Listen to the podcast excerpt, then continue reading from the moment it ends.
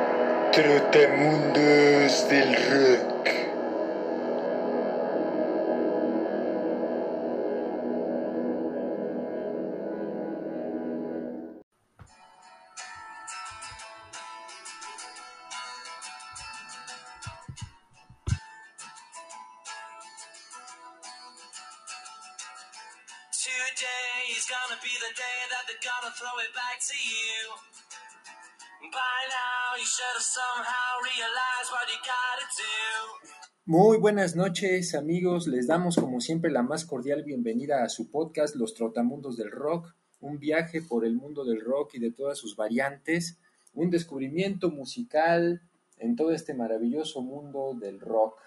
Mi nombre es Gerardo Mendoza, hoy es primero de diciembre de 2020, ya estamos iniciando un nuevo mes y estamos también iniciando nuestro episodio número 27. Y como todas las noches voy a saludar con todo el gusto del mundo a mi gran amigo Israel Ramírez. ¿Cómo estás amigo? Buenas noches. Hola, buenas noches, amigo. Pues aquí súper fantabuloso, como siempre, esperando que llegue el día para poder grabar este super episodio de los, un nuevo episodio de los Trotamundos del Rock. Y pues con los mismos ánimos de siempre, como si hubiera sido el primero, siempre así con esos mismos ánimos, este, pues nos ponemos a grabar esto, todo para, pues con el fin de que ustedes nos escuchen y aprendan otros datos más, o a, lo mejor ya lo saben, pero pues a lo mejor se encu- encuentran o de- descubren o vuelven a repasar lo que ya han aprendido, lo que ya han escuchado. Y como siempre, pues tenemos nuevos temas y nuevas cosas que darles, amigos. Y pues como siempre, amigo, un, un lujo el estar contigo este, compartiendo los micrófonos. Gracias amigo, igualmente como siempre es un placer estar aquí contigo en, en nuestro episodio número 27. Como bien lo comentas, al igual que ustedes amigos, amigos que nos escuchan, estamos también nosotros pues a veces repasando, a veces aprendiendo cosas nuevas, explorando. Aquí este podcast nos ha servido a nuestro amigo y a mí para pues recordar algunas cosas que quizá tenía mucho que no escuchábamos y también conocer nuevas cosas que quizá antes no habíamos explorado mucho. Entonces, al igual que ustedes, amigos, para nosotros ha sido un viaje de descubrimiento musical y los invitamos a que se queden con nosotros en este programa porque hoy les traemos un tema muy interesante, pero antes de pasar a ello, nada más un agradecimiento como siempre a todos los que nos han escuchado y nos siguen. Como siempre, les, eh, les agradecemos el tiempo que invierten en escucharnos y también les recordamos que se pueden poner en contacto con nosotros a través de las redes sociales. Particularmente tenemos el grupo en Facebook de Starway to Hell. Tenemos también el perfil de Instagram de Trotamundos del Rock y tenemos también el correo de trotamundosdelrock.gmail.com y pues pueden mandarnos sus comentarios, eh, recomendaciones, propuestas, eh, etcétera. Nosotros tenemos los oídos totalmente abiertos para ustedes de la misma manera en que los tenemos totalmente abiertos para cualquier propuesta musical que ustedes nos quieran proponer. Y pues ahora sí, amigos, eh, vamos a entrar ya de, lleno en materia porque tenemos un programa muy interesante que esperamos que les gusta, que les guste mucho y, y pues deseamos que sea de su agrado como siempre y vamos a comenzar, amigos. El tema de hoy, como quizá ya lo están, eh, pues no sé, tal vez mm, pues deduciendo, digamos, de la introducción que pusimos con nada más y nada menos que Oasis y su éxito Wonderwall, el tema de hoy es el Britpop, este género que pues tuvo su auge a mediados de los 90 particularmente, donde nació justamente en el Reino Unido. Pues vamos a entrar con ese tema, amigos, y les vamos a estar presentando pues canciones de algunas bandas que son representativas del Britpop, tanto de sus orígenes como en lo que derivó posteriormente, particularmente en la siguiente década que fue el principio de este milenio, donde pues ahí se vio también las influencias en ciertas bandas de lo que generó el Britpop en los noventas. Entonces, la dinámica va a ser la siguiente, amigos. Vamos a ir presentando una canción, mi amigo y yo, nos vamos a ir alternando y les vamos a ir dando algunos datos puntuales de las bandas, etcétera, y también presentándoles una canción que nosotros consideramos que pues de esta banda nos gusta y también algunos datos o quizá pues comentarios de por qué consideramos que es una buena canción o por qué nos gusta, etcétera. Y pues antes de comenzar nada más comentar que este tema fue una propuesta de mi amiga Alejandra Rivera, quien pues nos escucha cada semana y, y, pues este tema es su propuesta y es un buen tema y lo vamos a desarrollar con todo el gusto. Entonces, Ale, pues un saludo y muchas gracias y pues vamos a entrar ahora sí de lleno en la materia. Esto del Britpop ¿Qué, ¿Qué, es, amigos? Eh, para empezar, ¿qué podemos decir del Britpop? Porque ustedes pueden decir, ¿cómo que Britpop? Pues que no son los trotamundos del rock o son los trotamundos del pop o qué diablos, ¿no? Pues, los trotamundos pues, del Britpop. no, los trotamundos del pop, para que sea más popero el asunto. Pues es que fíjense, amigos, que aunque ustedes no lo crean, el, el pop pues tiene ciertas raíces también en cuestiones que en los 60 eran de rock, particularmente un rock muy orientado como al, al, gusto de la gente, como muy melódico, y pues el pop fue digamos que una variación como para aligerar un poco los temas más profundos y que lleguen rápido al público, y pues bueno, ya conocemos todos a la perfección el pop, a lo mejor después en muchos años nos decidimos hacer un, un podcast que se llame Los Trotamundos del Pop. No, amigo, a ver, qué, a ver si ahí, inclu ahí para a Michael, a Michael Jackson y a todos ellos, ¿no? O sea, yo creo que sí, pues no inventes, Madonna, no, pues hay Madonna, sí, Madonna, este, amigo, no, pues hay un buen de exponentes. Podríamos ¿no? poner a The Carpenters, Mamas and the Papas en lo clásico. Ve, por ejemplo, Mamas and Exactamente, por ejemplo, Mamas and the Papas o ABBA, pues en cierta manera tienen sus raíces también en cierta influencia, por ejemplo, de los Beatles o, o bandas sí, de rock muy melódicas, ¿no? O sea, como sí. les estamos comentando, amigos, pues todo tiene una relación y, y, y, pero bueno, no les vamos a hablar en este episodio del pop, eh, vamos a hablarles del Britpop, pero todo esto surgió porque como su término lo dice, ahorita van a ver por qué toma este término, digamos, este movimiento musical. Como les decíamos, este movimiento surge en Reino Unido a mediados de los 90, particularmente eh, pues por ahí del año 93 y, y, tuvo su auge pues entre el 96, en, entre ese año, perdón, el 93 y pues más o menos digamos como hacia el final de esa década. Este, este movimiento surgió en Reino Unido como una respuesta al, a los movimientos musicales que se desarrollaban tanto en Estados Unidos como en, en, Reino Unido. En Estados Unidos, pues recordarán que para esa etapa había pues ya entrado pisando muy fuerte el grunge, como ya les hemos hablado en algunos episodios de Pearl Jam, de Nirvana, etcétera. Pues esa, ese estilo estaba pegando justamente también en esa época y en Reino Unido pues sonaban cosas pues un poco como que si ustedes las escuchan, pues eh, tiene una orientación como hacia melodías o tonadas más depresivas quizá, como algunos discos, por ejemplo, de The Cure, eh, de, de Smiths, por ejemplo.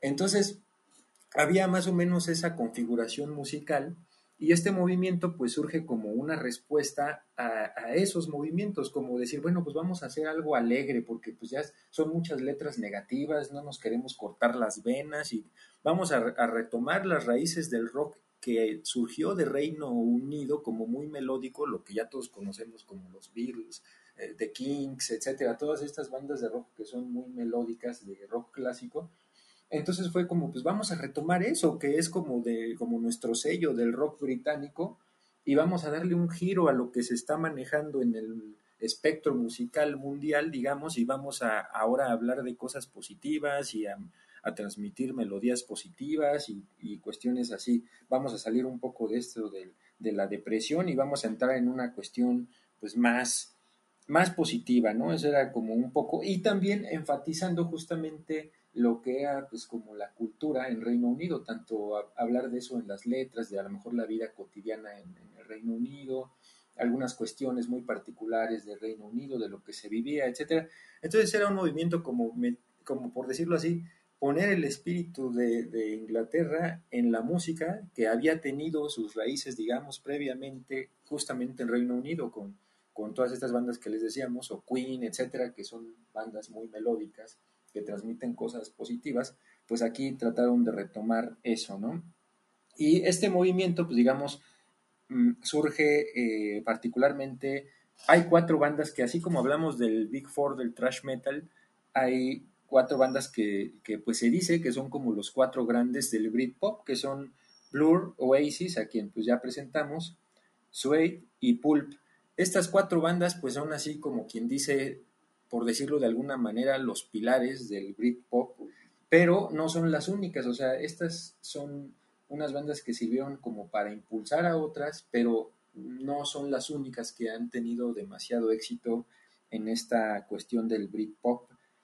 Y, y, pues ya nada más, antes de entrar a la primera banda, decirles que este movimiento finalmente en la misma década de los 90 se empezó a, a, verse disminuido porque justamente entró el teen pop, o sea, el pop adolescente, que pegó muy fuerte, a, también como a, acercándose a fines de los 90, quizá quienes tienen más o menos nuestra edad o quien llegue a recordarlo, pues recordará que en los fines de los 90 se empezó a pegar mucho, por ejemplo, las Spice Girls, y, y, Westlife, por ejemplo, y cosas así que son muy pop como para adolescentes. Baxter, Baxter Boys y todos esos, y con su éxito, Ivanet Niog, la banda de Luxor ah, sí. también. Ah, sí, ¿no? Hasta lo, los Simpsons no se vieron exentos de eso. Entonces, pues sí, efectivamente, estuvieron los Backstreet Boys, Westlife, NSYNC, eh, las Spice Girls, yo creo que por lo que yo recuerdo, las Spice Girls eran así como de las principales agrupaciones de pop que tuvieron un éxito tremendo, incluso hasta en ventas decían, no, van, están ya superando a los Beatles en este disco y no sé, o sea, sí pegaron realmente bastante fuerte y eso pues empezó un poco como a, acabar un poco, por decirlo así, la tumba del Britpop, pero el Britpop no se dejó porque después vino una ola ya a principios del 2000 que siguió más o menos durante esa década que ya se le conoce como el post-Britpop. Pero ahora sí, amigos, vamos a entrar de lleno ya en la primera banda para irnos rápido porque tenemos mucho que presentarles.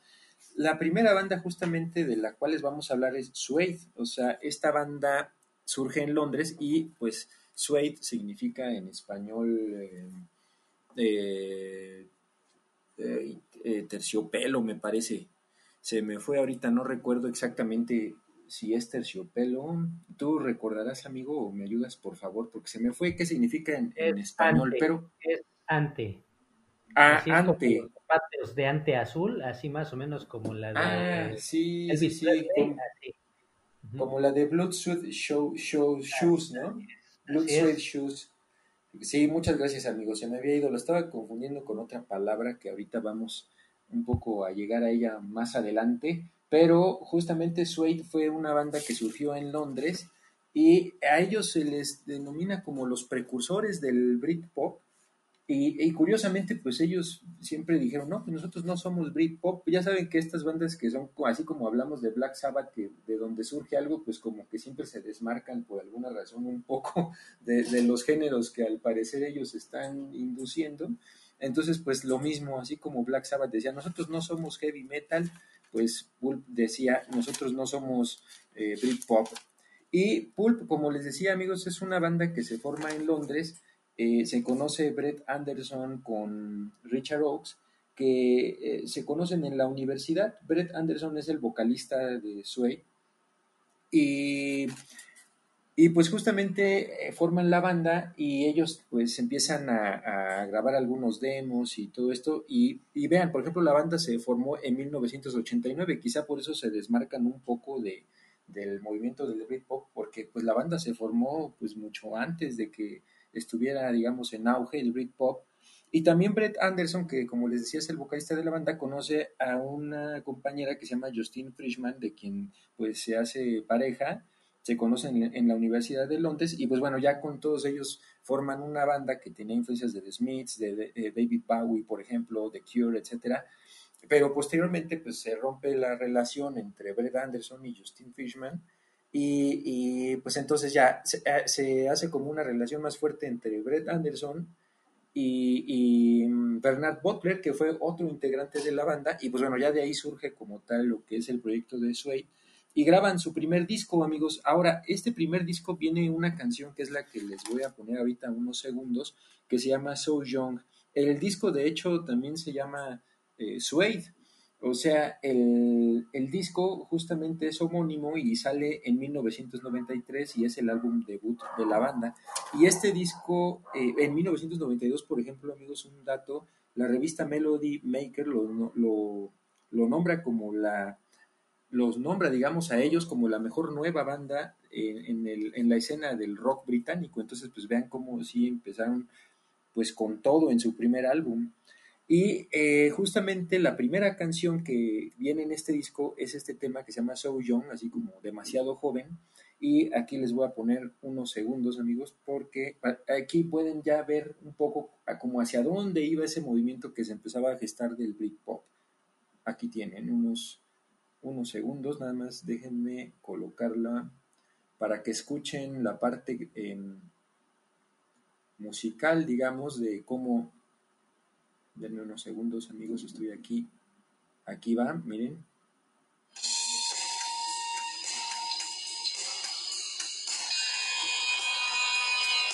Empieza una guitarra. Ven, aquí. Aquí pueden ver que pues es ya un, una, una tonada muy alegre, digamos.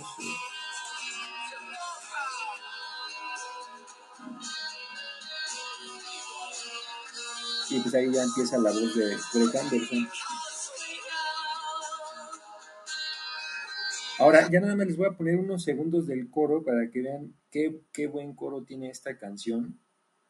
Por aquí entra, miren. Vean, este arreglo que tiene de piano es fantástico.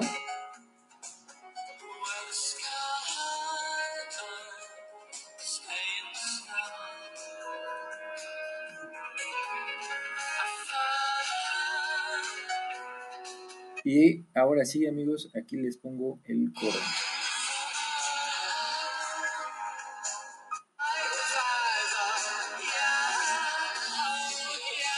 Ahí va.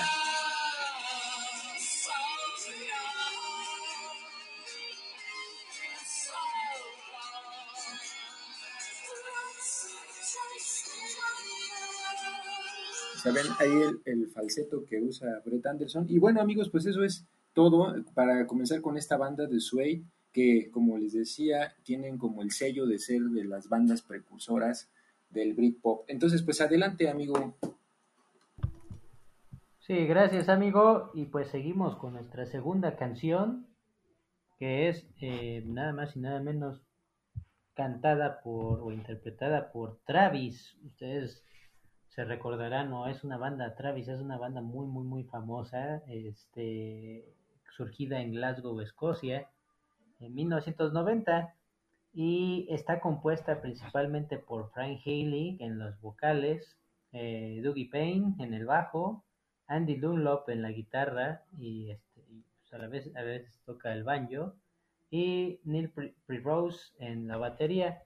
Este, ellos todos ellos conforman lo que es Travis y pues a lo largo, por ejemplo, en 1997 lanzan su disco debut, el cual se llama Good Feeling, el cual pues no, no pasó realmente desapercibido. Seguramente ahorita pues hay reediciones de ese disco porque después del impacto que más adelante tendría esta banda, pues ya este era muy común que que normalmente si no tenían tanto éxito en su primer disco, eh, lanzaban una reedición o más bien un, nuevo tiraje de, de, sus discos anteriores, siendo que a lo mejor, por ejemplo, en discos póstumos, o no sé, segundo, tercer disco, tuvieran un impacto increíble, pues luego eh, lanzaban un nuevo tiraje este, de su primer disco para que aprovecharan esa inercia que tenían en ese entonces.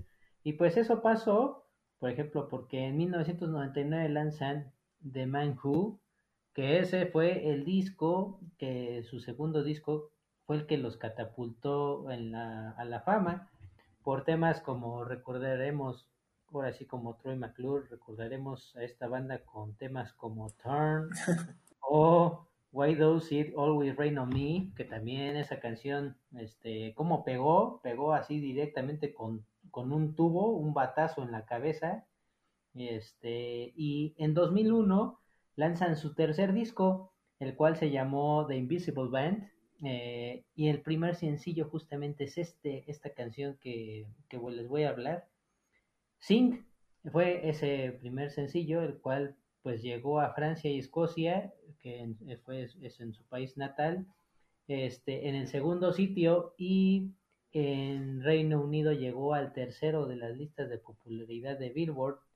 Entonces, ahí está, este, es un sencillo que pues, para mí tiene una base, me encanta eh, esa, esta canción porque tiene una base de banjo que está interpretada por Andy Dunlop y acompañada por la voz melodiosa de Hayley. Este, por ejemplo, ahí, ahí hago una recapitulación mucho del video, porque el video también este, fue muy famoso, en donde pues nos muestra una comida de etiqueta inglesa, ahí todos bien vestidos, trajeados y las mujeres con una con vestidos pues bastante elegantes, en donde pues todos se encuentran pues dispuestos a comer, sentados también en una, en una mesa muy larga, de esas rectangulares, y cuando ya se están dispuestos a comer, de repente todos pues, empiezan a crear una guerra de comida, ¿no? Y es ahí cuando pues todos los alimentos se avientan a la cara de unos a otros y le avientan el pulpo a otros y así. Entonces está bastante chistoso este esta canción, la cual empieza de esta manera y ustedes también se acordarán. Este banjo, la base de, de esta canción, el banjo le da mucha, mucho, mucha vida a esta canción.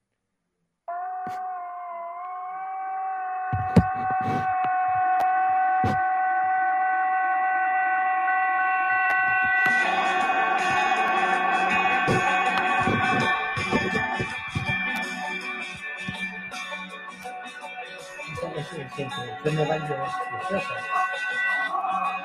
Y ahorita vamos a escuchar la voz de, de que también queda muy ad hoc con esta instrumentación que están preparando.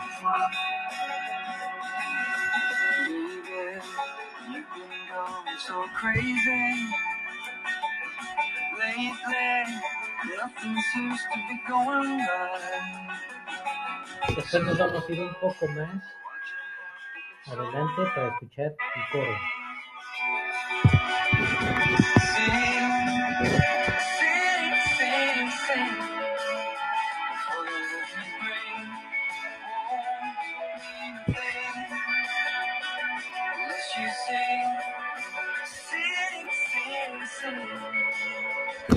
Y así, realmente es una canción que me pone muy, muy, muy de buen humor. Este, cabe mencionar, pues ya varias veces lo he mencionado, que a mí me gusta mucho otro tipo de, estilos, un poco más, más este, rápidos, más este, pues un poco más perturbadores, por así decirlo, al oído, pero este, realmente esta, esta, canción me alegra totalmente, este, yo la pongo y la pongo y me la pongo a cantar a todo volumen porque me encanta, me encanta realmente esta canción, es muy como positiva, por así decirlo.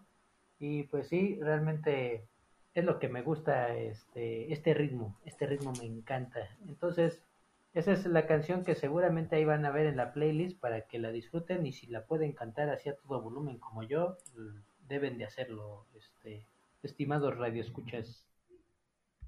Listo, amigo. Muy bien, amigo. Pues sí, pues muchas gracias, Travis. Nada más rápidamente, yo debo decir que sí es una de mis bandas favoritas. Yo los he seguido pues prácticamente toda su discografía y aprovecho la oportunidad también para mandarle un saludo afectuoso. A ver si, al, no sé si vayas a escuchar esto, Fabi, pero te mando un saludo a mi hermana Fabiola, porque justamente gracias a ella yo empecé a escuchar más a fondo a Travis. Yo realmente pues no los conocía mucho hasta que mi hermana pues eh, la- se hizo fan de la banda y, y, pues yo realmente me empecé a meter también más con Travis y la verdad que sí me gusta mucho su estilo. Incluso acaban de sacar un nuevo disco que también me parece muy bueno y justamente este disco que mencionas, eh, pues ahorita también está cumpliendo, pues me parece que hay un disco ahí ahorita rondando de 20 años de aniversario, justamente si no mal recuerdo, entonces también está pues más o menos ya en celebraciones y, y, pues justamente ahí viene un tema que me gusta mucho que se llama As You Are, que también se los recomendamos mucho, o al menos yo en lo personal es un tema como muy, es una balada muy tranquila y, y, y, y la voz que hace ahí justamente eh, Francis Healy es, es muy buena. Pero bueno, vámonos rápidamente, amigos, con la siguiente banda. Vamos a entrar ahora con otra de las bandas del Big Four, digamos, del, del Britpop, que es Oasis, que ya eh, pues presentamos en la introducción. Y también, pues ya hemos hablado de Oasis en distintos episodios, particularmente en un episodio donde hablamos de discos de los Que 90. no deletaríamos. Ajá. Ah, sí, en alguno de esos, de los primeros, hablamos de Oasis. Y justamente, pues los invitamos a que lo escuchen si no lo han hecho, amigos.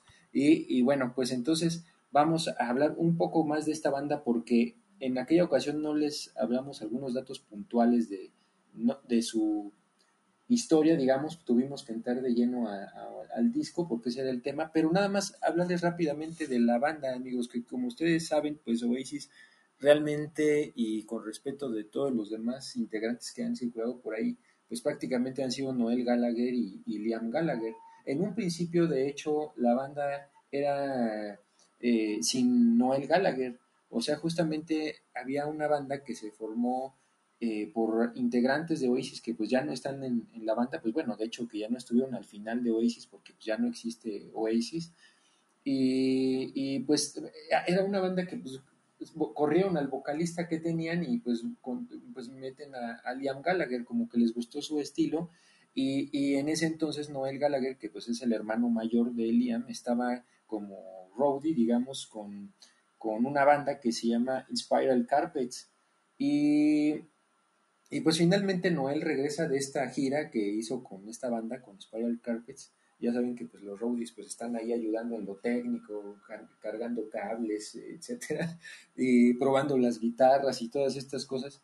Entonces, pues él era parte del equipo que ayudaba a la banda, pero pues regresa y, y pues ve que, que pues está ya la banda con su hermano, que hay una banda que se llama The Rain, donde está Liam Gallagher, y entonces él dice, oigan, pues, pues déjenme entrar, yo ya tengo un montón de canciones escritas, porque Noel Gallagher pues dijo, esta banda es mi oportunidad para pues, sacar todas las canciones que yo he escrito, pues para que las cante, ¿no? Y yo también estar ahí con ellos. Entonces, pues les dijo, déjenme integrar, pero con la condición de que pues yo sea el compositor de la banda, porque pues él ya tenía como un montón de canciones y aparte tenía ya como bien identificado el sonido que quería para la banda y pues dicen, pues órale, sí, porque pues nosotros no tenemos nada, ¿no? Entonces, pues entra Noel Gallagher con todo el paquete de canciones que ya tenía armadas y pues ya saben amigos, la historia pues pegan inmediatamente con su primer álbum que fue Definitely Maybe, del cual ya hablamos justamente en ese episodio, entonces no lo vamos a repetir. Y después eh, sacan el álbum de What's the Story, Morning Glory, que fue uno de los discos clave en el movimiento del Britpop. Ahí fue cuando estaba una cuestión muy competitiva con Blur, justamente, eh, y eso pues le dio como cierto sabor picante al Britpop porque pues sacaban unos un sencillo que pegaba y los otros no se dejaban e incluso hasta en declaraciones luego se andaban ahí como picando la cresta como quien dice. Y, y después eh, de Morning Glory que fue un super éxito en ventas y, que pues Oasis ya era una banda a nivel mundial totalmente conocida lanzan eh, su tercer disco que se llama Be Here Now donde viene esta canción que ahora les voy a presentar amigos que se llama All Around the World esta canción, como bien lo hemos ya mencionado y, al principio del programa también les decía, eh, el Britpop tiene la característica de que pues te pone de buenas o te transmite algo positivo y All Around the World, tanto en música como en letra, pues es un mensaje positivo, ¿no? O sea, la letra es como tienes que dejar que llegue el mensaje de que todo va a estar bien, eh, todo va a mejorar, etcétera.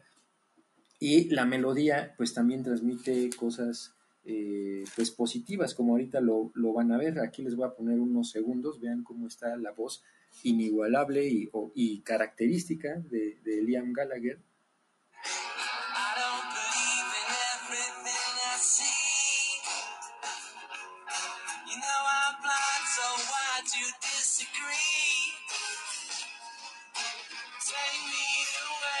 Vean qué voz de Liam Gallagher.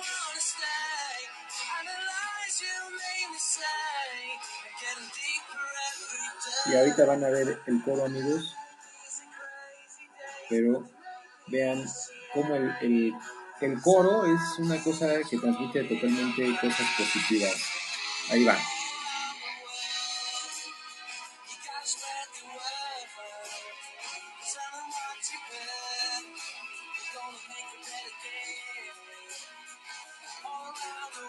Y luego vean, un poco más adelante, amigos, les voy a poner otra partecita donde viene un, coro de estos que son como para corear en estadio, porque pues Oasis era una banda de estadios llenísimos de gente. Y eh, entonces, pues vean, imagínense toda la gente coreando esto.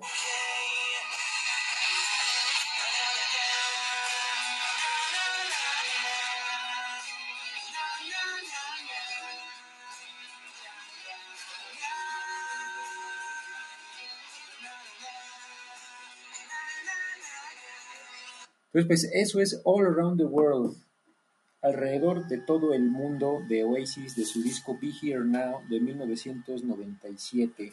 Y eh, pues eh, bueno, eh, con esto justamente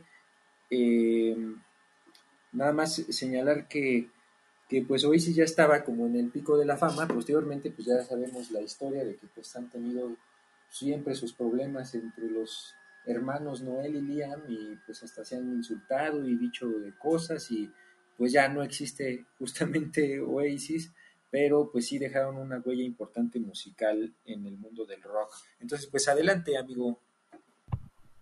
Sí, pues muchas gracias, amigo. Y sí, o, cómo no incluir a Oasis en este conteo o, en, e- o hablar de ellos justamente de- en este tema, por ser ya, como bien dices, una de las pues la- las bases, ¿no? del Britpop y pues amantes del fútbol, este pues ahí le van al Manchester City.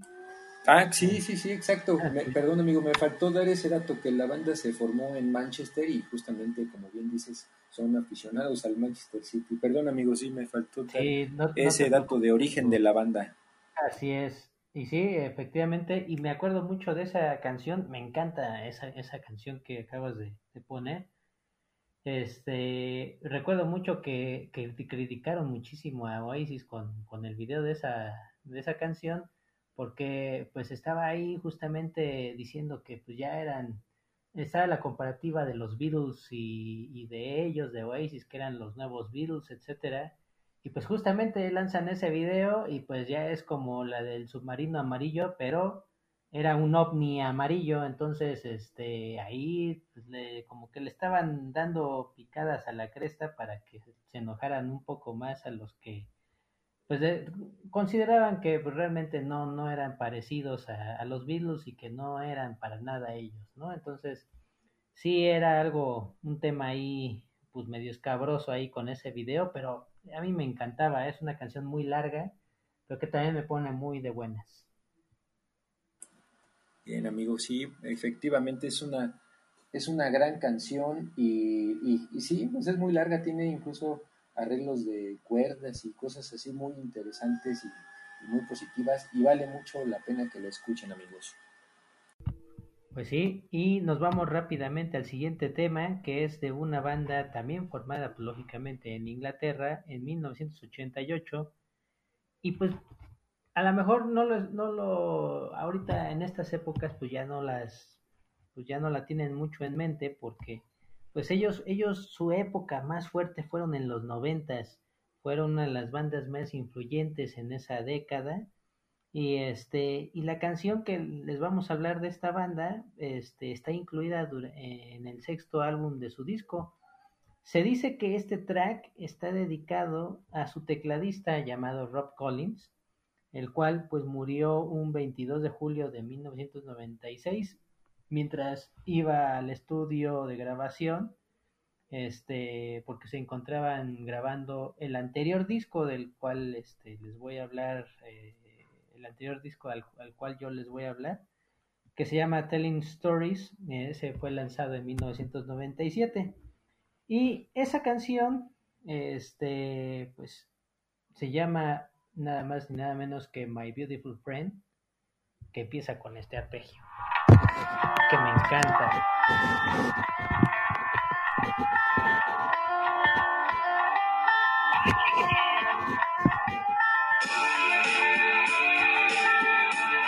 Esta composición para mí es excelsa, es una de las canciones que más me gusta en la vida.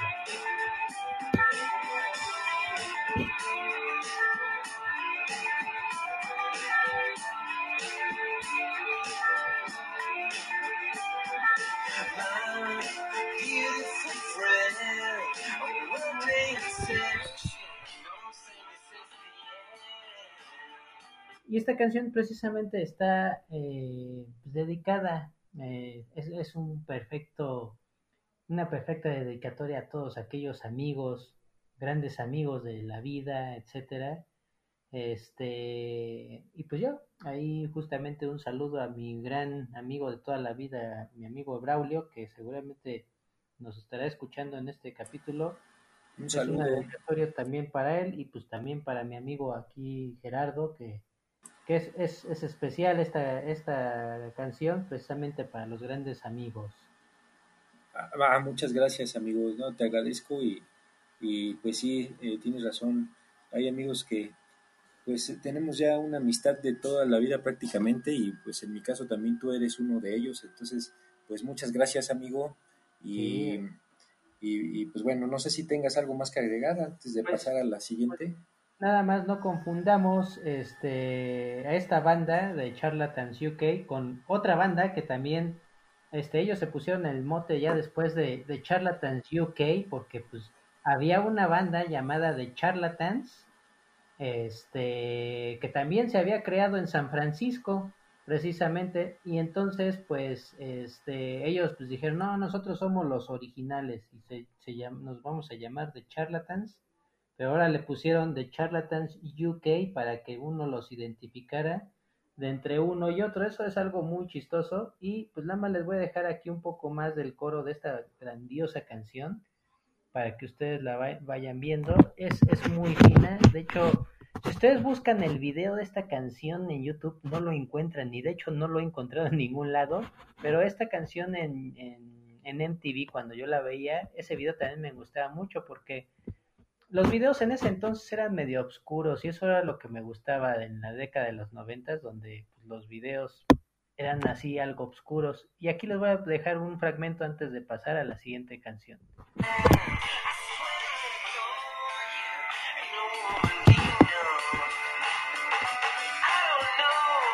voy a poner la parte final de esta canción.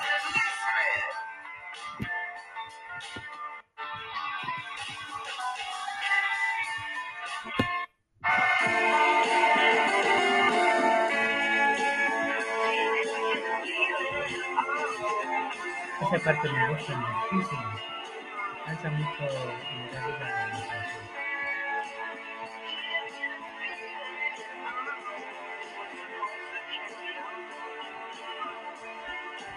listo, pues ahí va a estar incluida en la playlist para que se deleiten con esta canción de The Charlatans llamada My Beautiful Friend, incluida en su, en su sexto disco que se llama Us and Us Only.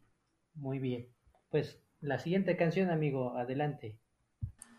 Gracias, amigo. Y pues ahora vámonos de lleno con otra de las Big Four, digamos, del Britpop. Ahora les eh, voy a hablar un poco de, de Pulp. Esta banda que se forma en Sheffield, en Inglaterra, en 1978. O sea, realmente fue una banda que se formó, pues, considerablemente mucho tiempo antes, digamos, del auge del Britpop. Y, y que, pues, eh, fue formada por Jarvis Cocker, que es eh, quien eh, canta y particularmente pues como el cerebro digamos de la banda y también Peter Dalton. Y esta banda llega digamos como a la popularidad en- así en grande digamos con su disco que fue Different Class que salió en 1995 que traía una canción que particularmente fue el sencillo que más pegó que quizá lo hayan escuchado amigos que se llama Common People ese fue como uno de sus éxitos que los catapultó digamos a la fama y, y bueno, la canción de la que les voy a hablar ahora es un tema que se llama This is Hardcore, así como esto es lo rudo, esto es lo pesado, digamos. y es un disco que salió en 1998 y que de hecho pues ya fue el sexto álbum de la banda. Y aquí justamente, como les decía al principio, recordarán que Soy y Paul pues se, se desmarcaron un poco, digamos, del movimiento del Britpop, como que ellos decían, no, pues es que pues no, nosotros no somos Britpop, y pues yo lo atribuyo, eh, eh, pero es una opinión personal, a que como son bandas que se formaron tiempo antes de que surgiera el Britpop, pues vuelvo a la misma analogía como Black Sabbath, por ejemplo, que son bandas que se forman antes de que exista un determinado género y dicen, estas bandas pues son precursoras, pero pues las bandas cuando surgen todavía no existe eso, entonces evidentemente ellos sus raíces las tienen en otras cosas y tampoco se quieren desmarcar tanto de sus raíces. Entonces como que ellos también pienso que a veces lo hacen como una manera de guardarle cierto respeto a quienes de quienes toman sus influencias y decir, no, no, nosotros estamos más orientados a esto, no, nosotros no somos eso que, que dicen que surgió de nosotros. Pero bueno, pues el caso es que Pulp es de esas bandas que se desmarca un poco del hip hop, pero pues a pesar de, de ellos y de su opinión, pues han estado catalogados como una banda de Britpop también. Y este disco que justamente se llama This is Hardcore, es un disco homónimo, pues lo hicieron también como una manera de experimentar nuevos sonidos y salir de cosas como lo de Common People, que es un tema muy, eh, melódico, muy alegre, digamos, y quisieron hacer un disco un poco más oscuro. Y desde mi punto de vista, pues le salió bastante bien. Este tema, eh, eh, la letra, digamos, habla de una cuestión muy relacionada con la pornografía, porque Jarvis Cocker estaba, digamos, en sus reflexiones pensando que la cuestión de la música, la industria musical y la industria pornográfica son similares en el sentido de que pues parece que los, las personas de negocios nada más usan a los músicos o a las estrellas porno, digamos, mientras pueden dar algo de sí y que ya después los abandonan, así como que los botan y tú ya no sirves, ya necesitamos sangre joven, ¿no? sangre nueva, y entonces pues ya eh, los votan como quien dice y, así lo veía él, que era como, una, como dos mundos que funcionaban similar en ese aspecto y pues la letra justamente eh, eh, pues habla de, de, esto, ¿no? Como si se estuviera grabando algún tipo de película pornográfica, pero también pues como haciendo la connotación de, de, pues de la industria musical. Entonces el tema pues realmente es bastante eh, eh, pues como sí tirándole un poco hacia lo oscuro. Aquí les voy a poner unos segundos. Vean.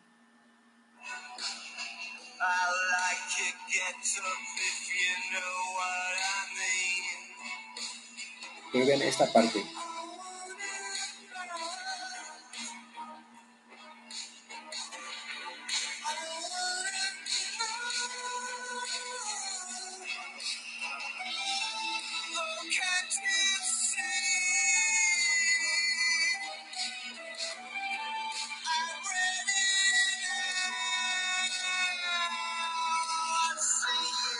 Y es una canción que pues va evolucionando hacia distintas melodías y distintos pasajes porque realmente es una canción larga, dura más o menos seis minutos, seis minutos y medio.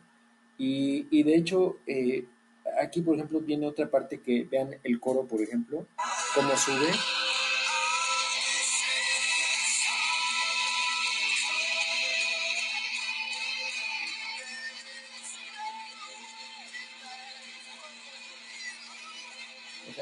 A mí me encanta. La voz de Jarvis Cocker.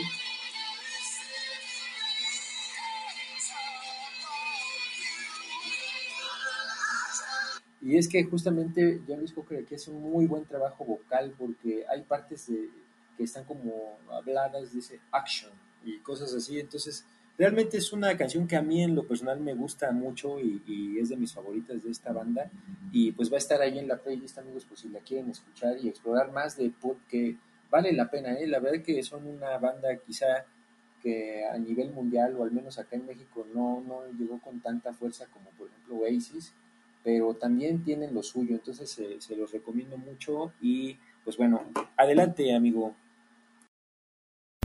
Sí, amigo, muchas gracias. Y pues sí, Pulp aquí no, no fue una banda, se puede decir que, que haya pegado mucho, mucho, pero sí, este, para los conocedores de este género, pues realmente sí es, es una banda que, que ha destacado demasiado. una de las precursoras de este movimiento y este y que tenían un pues un, eh, justamente un estilo vocal también muy muy muy marcado. Y también ahí me acuerdo muchas canciones que que este que salían en MTV etcétera y pues realmente a mí me gustaban muchísimo esas canciones. Ahorita paso ya a la siguiente que es otro grande considerado otro grande del Britpop llamado Blur. Ustedes ya conocen a muchas muchos de ustedes seguramente ya conocen a Blur que es una banda que fue formada o, se formó en Londres en 1988 allá a finales de los años 80 compuesta por Damon Albarn, que es, pues, lo conocemos como el vocalista de Blur, Graham Coxon, que este, está en la guitarra, y Alex James en el bajo, y Dave Rowntree en la batería. Ahí mm, realmente ahí creo que eh, eh, se asocia mucho, sobre todo ahí nada más un, un paréntesis con Damon Albarn, de el pues lógicamente hay un proyecto también ahí que se llama Gorilas, que también es un proyecto muy, muy, muy famoso y que también se asocia, pues ya como sabemos, Gorilas es un, un conjunto de dibujos animados, sin embargo, pues Damon Albarn, pues es lo que dicen o, lo que se, se sabe, que, que realmente él es la voz, ¿no? De Gorilas. Entonces, ahí lo, pues, lo, lo podemos catalogar así este, pero ahorita hablando de Blur, pasando a, a, saliendo de este paréntesis, la canción que les voy a hablar en sí, pues, este fue el segundo sencillo de su sexto álbum, este llamado 13 o 13. Después de grabar, este disco llegó, este, después de grabar sus exitosos discos no sé si se acuerdan de Park Life, que en 1994, en donde tenía una portada que a mí me llama mucho la atención, porque siempre digo, pero ¿por qué poner a unos perros, a unos galgos, ¿no? Ahí que están corriendo en plena competencia, pero realmente sí. eso, eso, es lo que me despierta a mí la curiosidad de esa portada y por eso me acuerdo muchísimo de ese disco, pero también puede ser una, una portada muy representativa porque pues muy pocas bandas manejan así ese tipo de portadas o el mismo este homónimo que salió en 1997 este que es donde pues este ahí se maneja también por ejemplo este temas por ejemplo Song 2 que también fue un hitazo totalmente este, para la banda eh, y que también es uno de los temas más representativos de la década de los noventas. Y llega este álbum, el cual es considerado como uno de los mejores discos dentro del ocaso del siglo XX. Este disco de 13, si ustedes recuerdan, empezó o empieza realmente el disco y también salió el primer sencillo promocional llamado Tender, que realmente, si ustedes se ponen a pensar, bueno, más bien yo, yo lo veía así en ese entonces, cuando yo escuché la de Tender, realmente a mí, o sea, soy muy, soy muy sincero, a mí no me gustó el tema. ¿Por qué? Porque yo lo, lo relacionaba mucho al, pues a la iglesia gospel, etcétera, así como muy, muy este, pues espiritual el tema, ¿no? Por así decirlo. Pero después llega un segundo sencillo, el cual ese sí realmente destacó totalmente y de hecho para la cultura pop totalmente está este pues considerado como uno de los temas básicos dentro de esta cultura y estoy hablando nada más y nada menos del tema de Coffee and TV Coffee and TV, como saben, también no solamente el tema fue muy, muy este, escuchado, sino también el video fue considerado, es considerado uno de los mejores videos de toda la historia, o sea, este, así a ese grado, este, pues todo el mundo recordamos la historia de la lechita, ¿no? Que estaba tratando de, pues de buscar a uno de los integrantes de Blur desaparecidos y que lo estaban sí. buscando su familia. Y ahí pues, pues pasaban todas. Sí, es un clásico, amigo. Entonces, este, pues pasaban todas sus aventuras de esta lechita hasta que ya encuentra a la- al integrante de, de la banda y que pues realmente estaba tocando este, justamente con la gente de Blur y al final pues ve la leche, se la toma y pues ahí muere, ¿no? Este, la lechita. Y pues les dejo este tema que para que vayan viendo de cuál se trata y seguramente ya lo conocen. Empieza con un redoble de batería. De, de Dave Brown.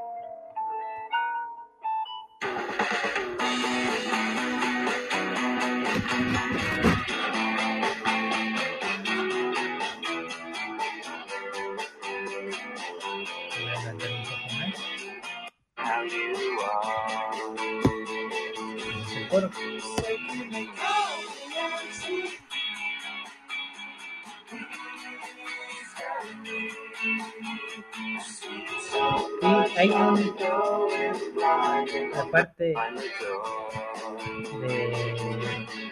del solo de guitarra, me gusta mucho ese estridente, hasta eso es un poco ortodoxo ese solo, pero me gusta muchísimo porque es algo estridente y como que hace una antítesis de, de esa canción, que hasta eso es armoniosa. ¿Qué es eso?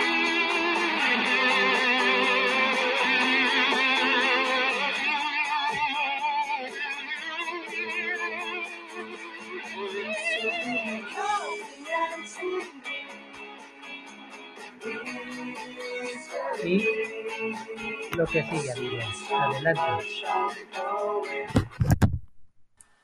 Gracias, amigo. Pues esa canción también, híjole, cómo me remonta a, hace muchos años, porque no sé si recordarás o quienes nos escuchan que pues, sean también treintañeros como nosotros, recordarán que antes eh, había un canal que era el canal 28 en tele abierta que cuando se abrió ese canal, yo recuerdo que lo único que ponían eran videos musicales. Entonces yo particularmente recuerdo que habían dos de los que salían que siempre me gustaban mucho.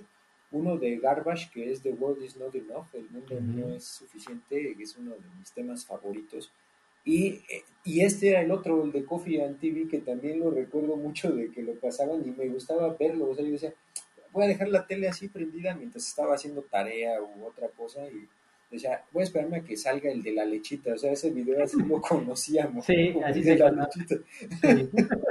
Entonces ya era bien padre cuando salía y pues estaba, o sea, me recuerda mucho esa, esa época y, y pues Blur sí es una banda pues representativa del Britpop, ya lo mencioné un poco también ahí al principio cómo tenía sus conflictos con, con, con Oasis, incluso traían eh, ahí un pique.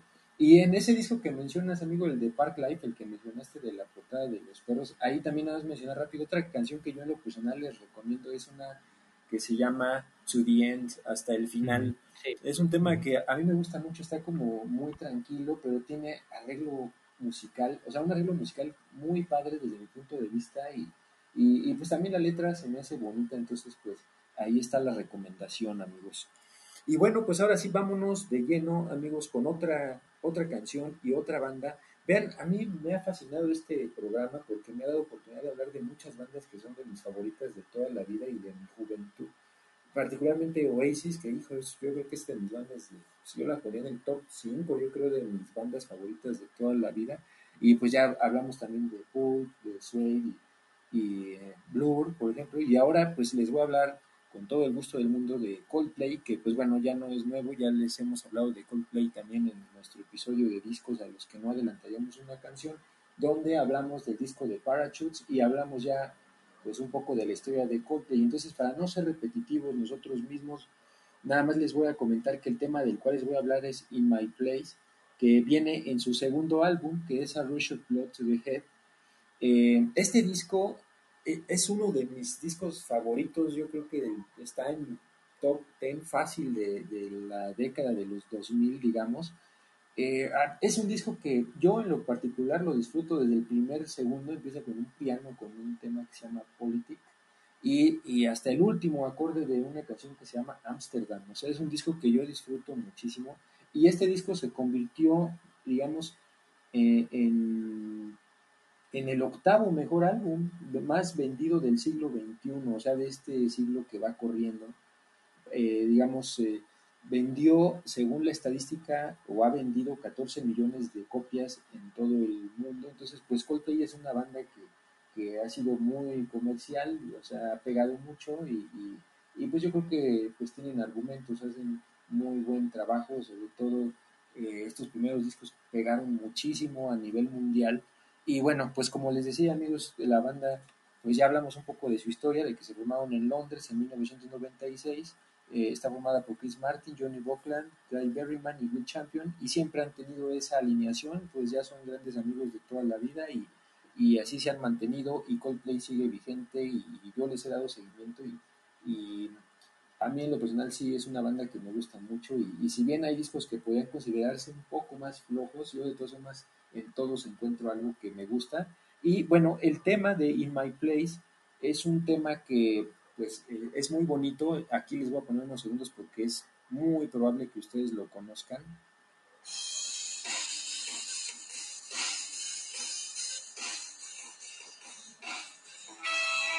Esa guitarra es muy característica.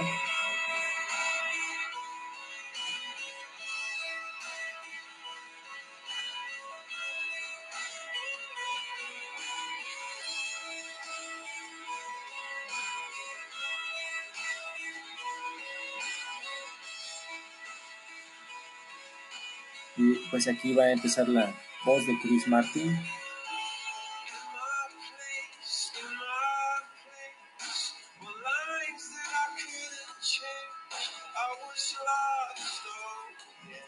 Y bueno, pues la letra pues habla, eh, según lo que cuenta la banda, pues acerca de, de del lugar que nos toca, digamos, vivir en, en, este mundo, o sea, digamos, el lugar que nos es asignado en la vida, o sea, lo que tenemos que vivir, pues cómo tenemos que, que, vivir con ello, ¿no? Como con todo lo que nos toca vivir, pues como salir adelante de todo eso, como entender el lugar en el que estamos y en el lugar al que queremos ir. Y, y, pues justamente sobre eso es lo que trata la canción y es uno de los grandes éxitos de Coldplay. Y aquí les voy a poner ya nada más para pasar a otra cosa, eh, unos segundos del coro.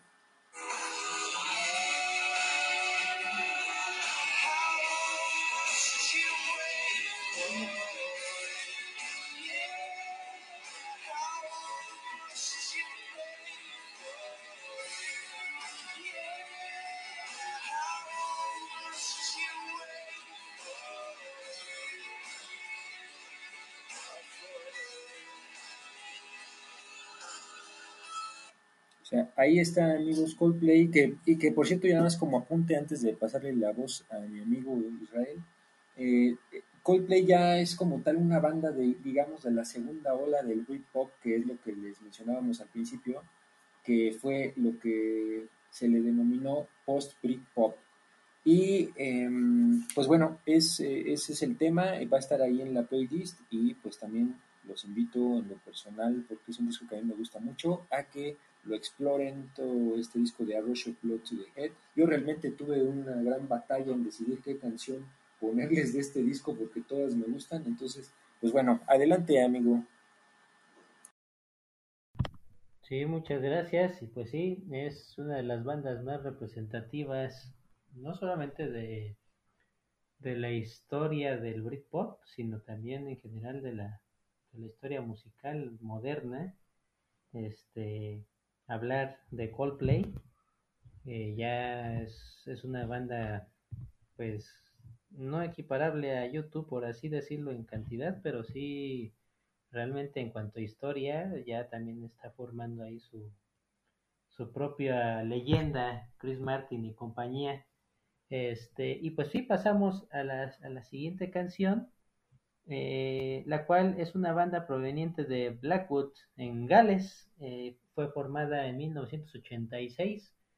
Eh, esta banda está formada, o este, este, esta tercia, por así decirlo, este, está formada por los primos James Dean, este, y que eso es el vocalista principal de esta banda, así más o menos como James Dean que todos conocemos, este, el motociclista, el de los peces del, el de los peces del ah no ese no es el de los Hell Satans. Exacto. y este eh, también eh, Sean Moore, que también es el baterista. Ellos son primos y más se reunieron a otro bajista que se llama Nicky Wire. Y eh, esta canción de las cual, del cual les voy a hablar es proveniente y está incluida en su quinto álbum llamado This Is My Truth, Tell Me Yours.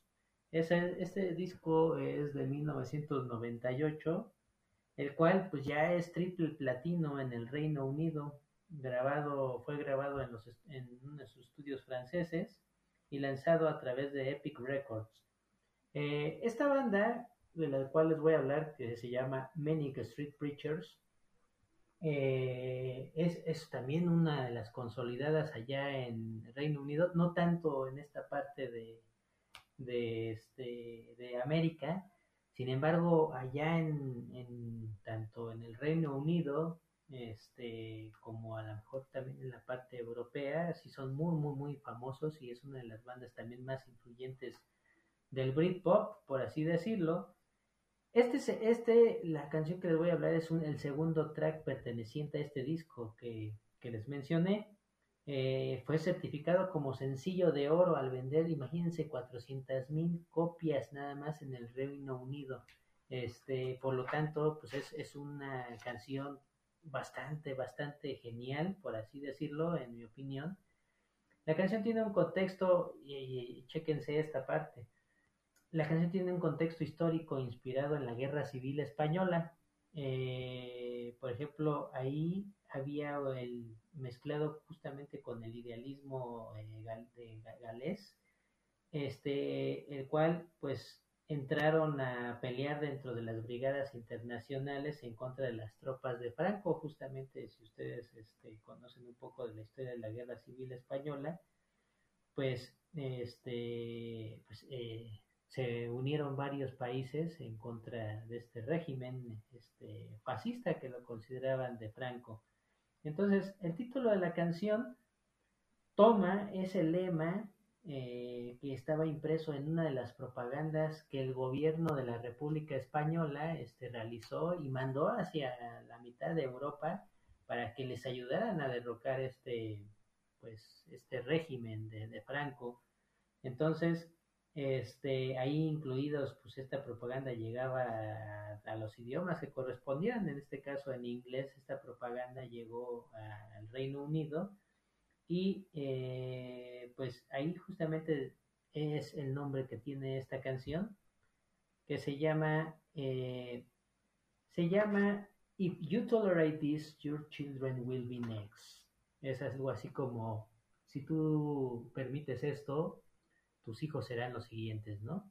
Entonces, esta, esta propaganda que se, se mostraba eh, era una niña, pues ya muerta, este, y, en el fondo este, pues estaban ahí eh, unos aviones militares. Entonces, como diciendo, pues si permites este tipo de muertes de los infantes, pues, pues, a lo mejor, este, pues más adelante tus, tus hijos serán los siguientes, ¿no? Entonces, fue por eso que se unieron muchas naciones para poder derrocar este régimen. Eh, ahí, eh, una de las primeras bandas eh, fue un, contexto muy importante. Esta banda de los Manic Street Preachers fue una de las primeras bandas europeas en actuar en La Habana ante Fidel Castro. Imagínense, ahí por ahí pues hemos visto a Race Against the Machine que también fueron de los principales también que, que tuvieron que actuar en la, una Cuba donde pues, estaba prohibido por muchas bandas este, actuar.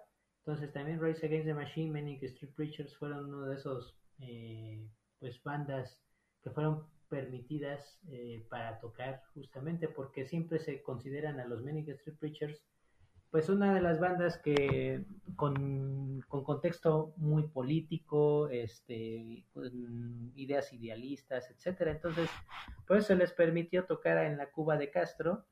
Y esta es la canción llamada If You Tolerate This, Your Children Will Be Next. Empieza con un...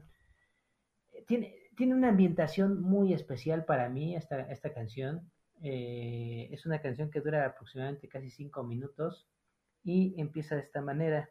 La voz justamente de James Dean es, preciosa en esta canción y también más adelante al final los coros también son, son increíbles. Se los voy a presentar.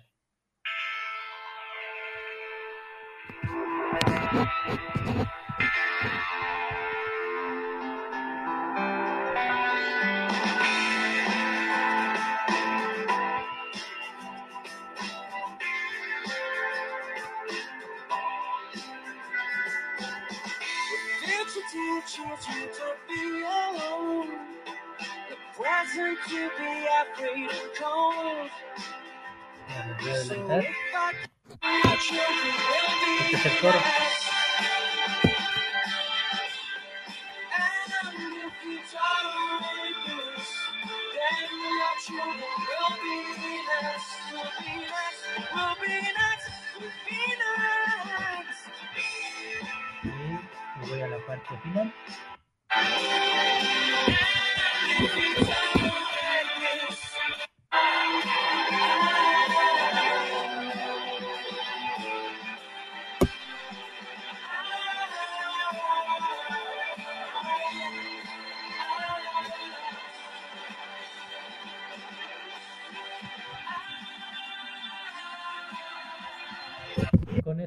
Pasamos a la siguiente canción. Esta también estará en la playlist y es una canción bastante preciosa que les recomiendo muchísimo. Gracias amigo, pues vámonos ahora con la siguiente canción justamente y pues vamos a continuar amigos con la cuestión de las bandas post-Britpop de esta segunda ola, digamos, del Britpop. Y el tema del cual les voy a hablar ahora es un tema muy bonito que se llama Somewhere Only We Know, que es de una banda llamada King. Esta canción viene en su álbum debut que salió en 2004 y el álbum se llama Hopes and Fears, eh, que es algo así como eh, deseos y miedos. La banda de King se forma en Battle, que es un pequeño pueblo en East Sussex, y se forman en 1995.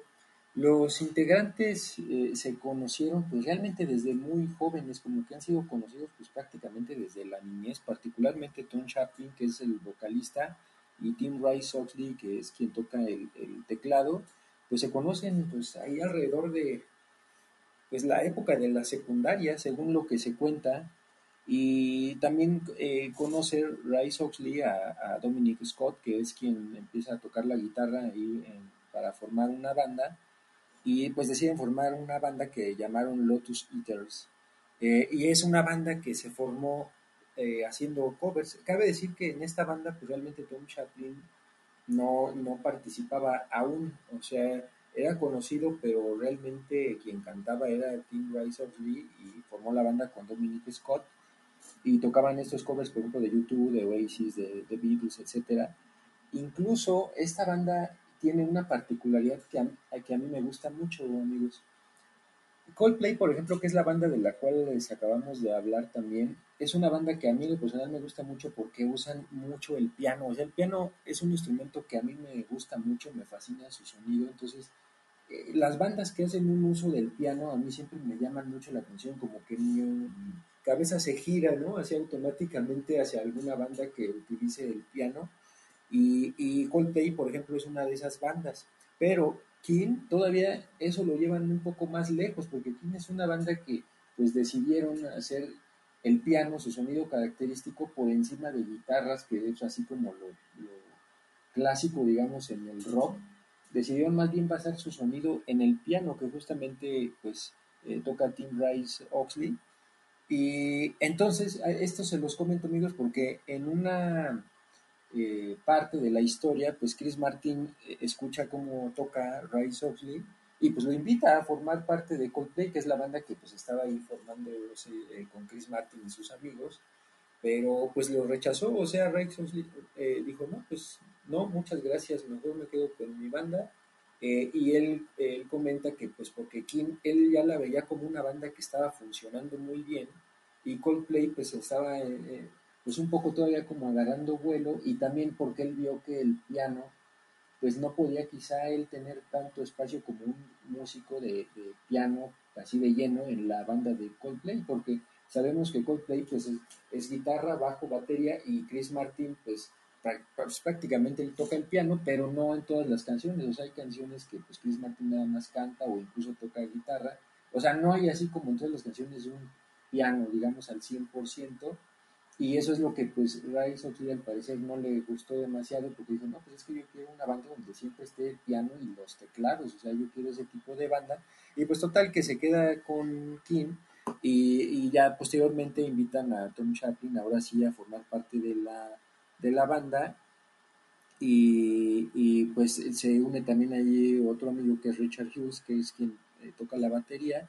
Y pues justamente cuando ya están en esto entre vamos a pegar o no vamos a, pe- a pegar, ¿qué va a pasar?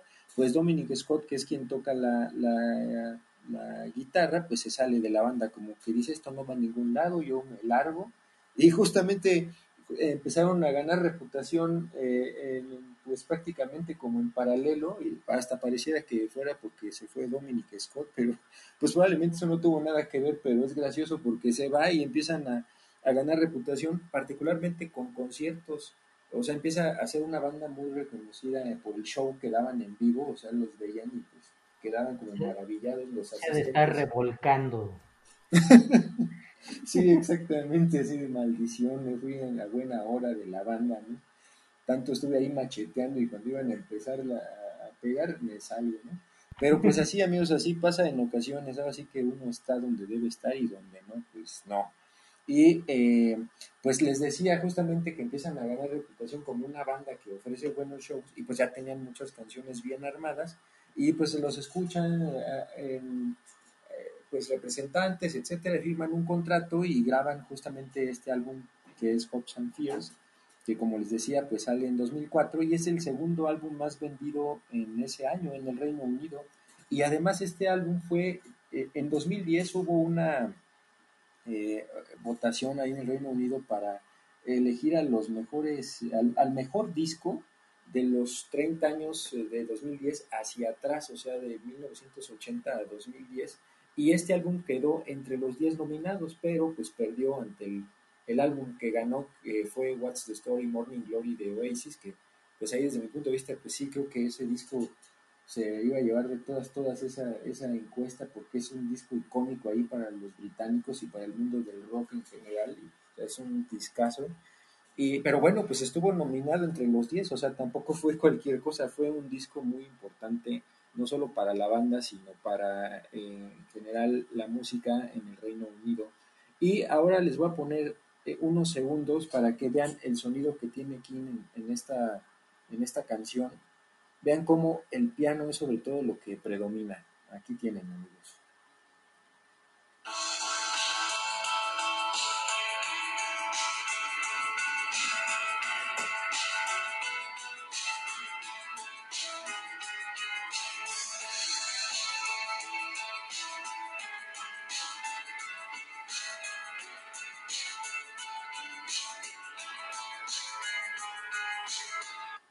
Bueno, antes de entrar a esa parte de la letra, nada más decirles que también la letra de esta canción es muy bonita, porque justamente, eh, pues yo la interpreto así como un lugar que todos tenemos, como nuestro lugar de refugio, como cuando nos sentimos mal, por ejemplo, recurrimos a ese lugar, que puede ser, pues no necesariamente un lugar físico, sino a lo mejor puede ser, no sé, refugiarse en la música, refugiarse en en alguna, en pintar, por ejemplo, en dibujar, en tocar la guitarra, en refugiarse en salir a caminar, no sé, o sea, no necesariamente es como un lugar eh, físico, yo creo que también puede ser como un lugar emocional y es muy bonito el sentido que da la letra de que, de que pues tenemos ese lugar y que siempre podemos recurrir a él cuando nos sentimos mal. Entonces les voy a leer nada más rápidamente el primer párrafo, la primera estrofa de esta canción para que vean eh, pues la introducción, digamos, y hacia dónde va la letra, dice, I walk across an empty land. Eh, viajé a través de una tierra vacía. I knew the pathway like the back of my hand. Sabía el camino como el reverso de mi mano. I felt the earth beneath my feet. Sentí la tierra debajo de mis pies. Sat by the river and it made me complete. O sea, me senté eh, al lado del río y me hizo sentir completo.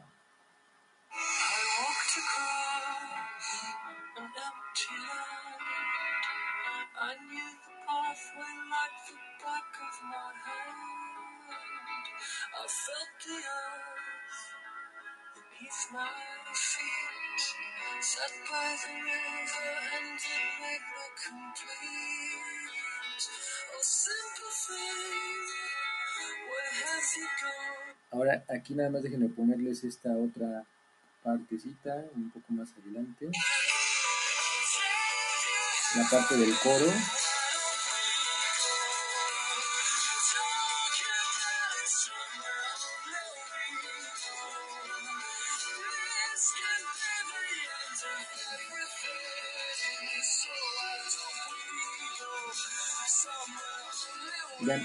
Vean ahí el piano, como hace un arreglito.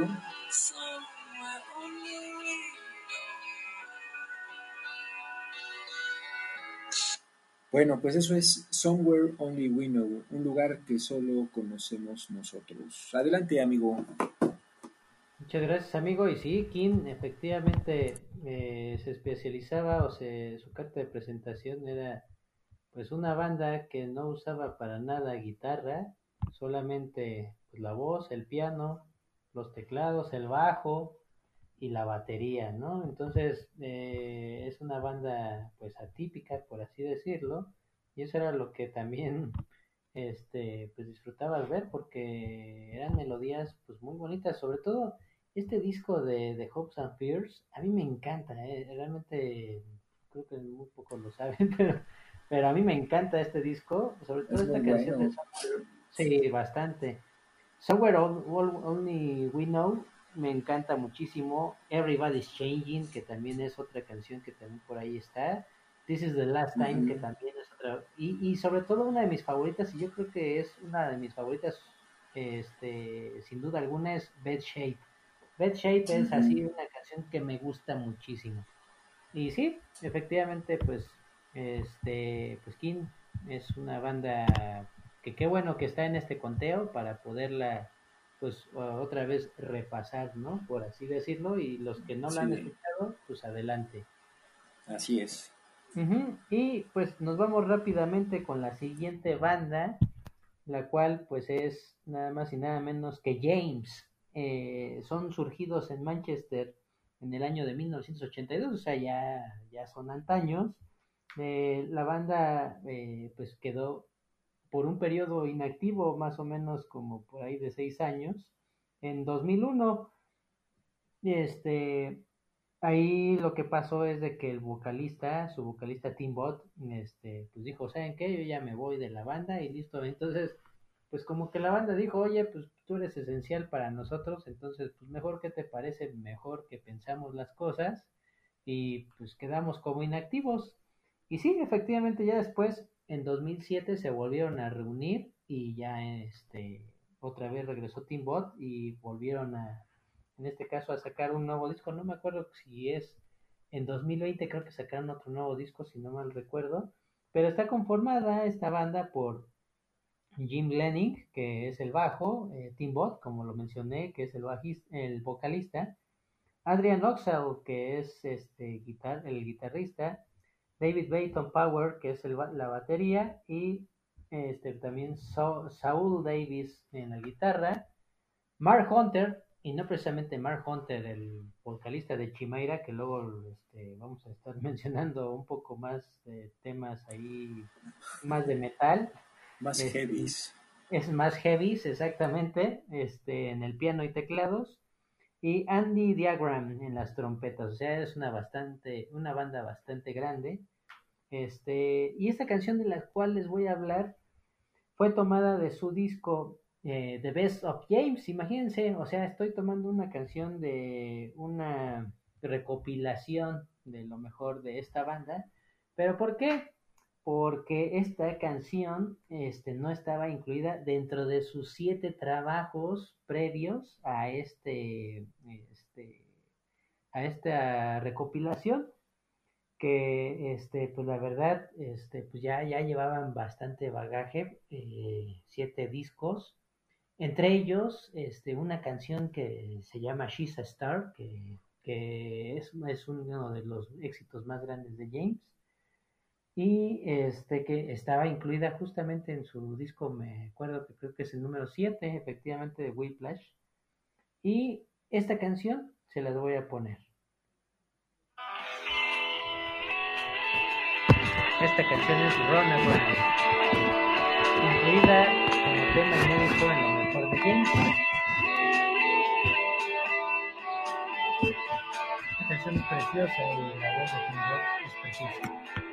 For every woman you will leave an open door. You find yourself thinking, why can't I don't know what you've got until you've lost it all. Might I suggest you find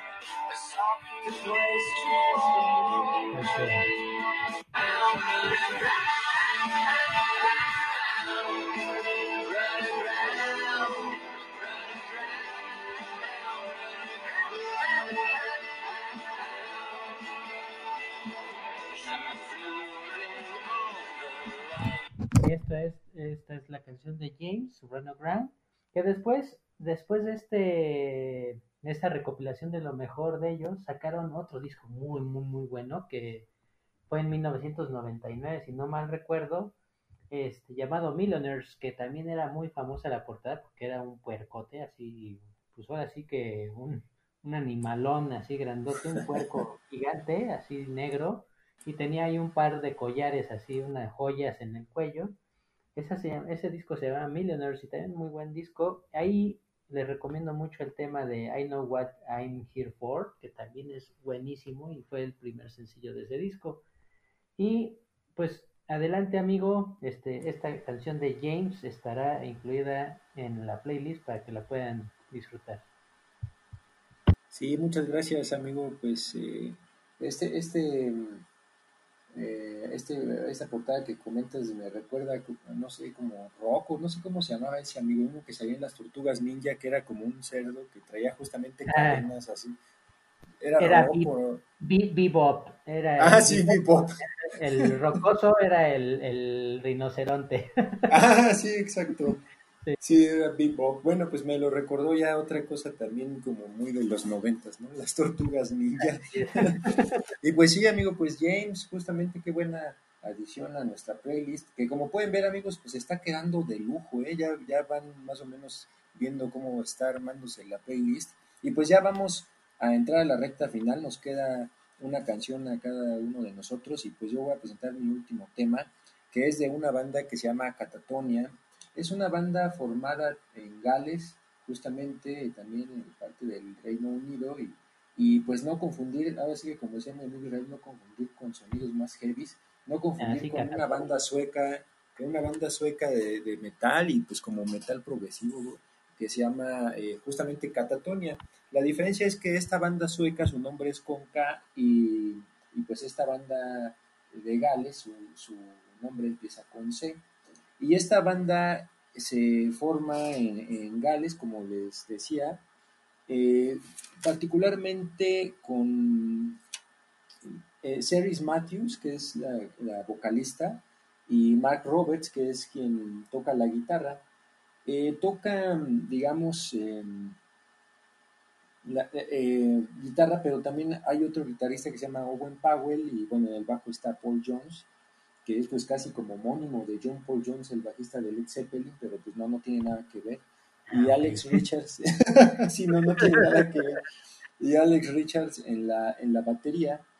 Y, y pues es este álbum eh, eh, donde viene esta canción que les voy a hablar que se llama Road Rage, viene en su segundo álbum que fue International Velvet, que salió en 1998 que de hecho esta ban- este disco fue el que realmente lanzó a esta banda a un éxito importante en Reino Unido. Eh, Catatonia, así como por ejemplo Paul o, o alguna otra banda eh, que pues ahorita ya por cuestiones de tiempo no hemos mencionado como Supergrass, por ejemplo, son bandas que son muy importantes en Reino Unido que a, a nivel internacional a veces quizá no pegan tanto, pero en el Reino Unido sí son como pues muy importantes y esta es una de esas bandas que tuvo su momento de éxito eh, surgiendo justamente de ahí, de Cardiff, en Gales. Y, y, pues bueno, Mark Roberts y Ceres Matthews pues eh, se conocen, se hacen una, eh, se convierten en pareja, tienen un noviazgo, eh, sacan un primer disco que pues no tiene mucho éxito, tiene uno que otro tema que es un poco sonado, pero pues terminan su noviazgo, pero pues siguen en la banda, o sea, la banda no se rompe por ello y es cuando sale este disco de International Velvet, que es terciopelo internacional, sería la traducción. Y, y pues e, este es uno de esos temas que, que, son de los más conocidos de esta banda y que a mí en lo personal me gusta mucho el estilo que tienen. Sí tienen un sonido como muy eh, similar o, partiendo, digamos, de lo que es el Britpop, entonces pues es una cuestión melodiosa y también la voz de Ceris Matthews pues se me hace bastante interesante, entonces aquí les voy a poner unos segundos de este tema.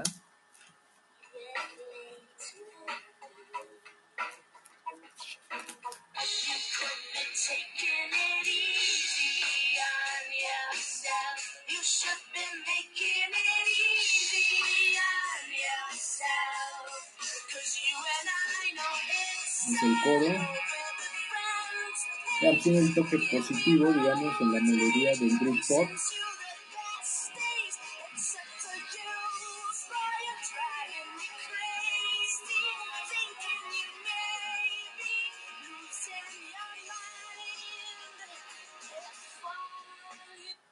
Y pues, eh, pues sí, amigos, esto es Road Rage de Catatonia. Y, eh, y, bueno, pues el nombre de la banda, nada más para finalizar, pues eh, surge justamente porque Mark Roberts, que era la, la pareja, junto con Celis Matthews, que formaron la banda, eh, trabajó en un hospital de, de, pues de que trataba casos de, psiquiátricos. Y pues la catatonia, digamos, pues es justamente como una un síndrome psiquiátrico que pues eh, tiene o se caracteriza por tener algunos eh, daños en, en, en, el aspecto motriz, digamos, del cuerpo, eh, parálisis, etcétera. Entonces, pues bueno, de ahí viene el nombre de, de esta banda. Entonces, pues bueno, eso es por mi parte todo en cuanto a los temas que quería presentarles y ahí vamos a incluir algunos más en la playlist. Entonces, pues adelante, amigo. Perfecto, amigo. Y pues nos vamos rápidamente con mi último tema, que es no necesita presentación. Ustedes saben a qué me refiero. Ahí les va.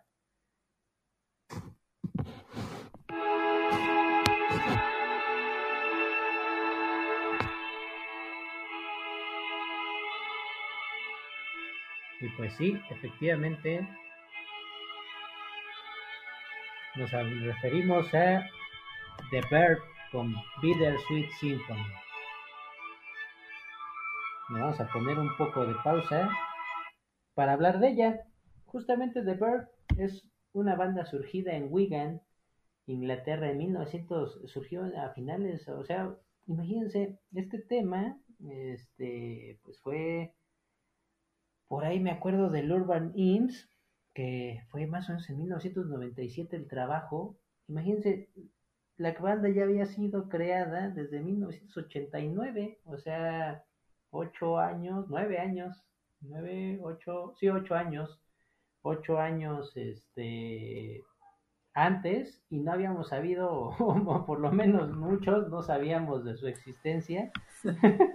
Entonces, este, pues esta banda está compuesta por Richard Ashcroft en los vocales, el bajista Simon Jones, Nick McKeevy, que está en la guitarra, y Peter Salisbury en la batería.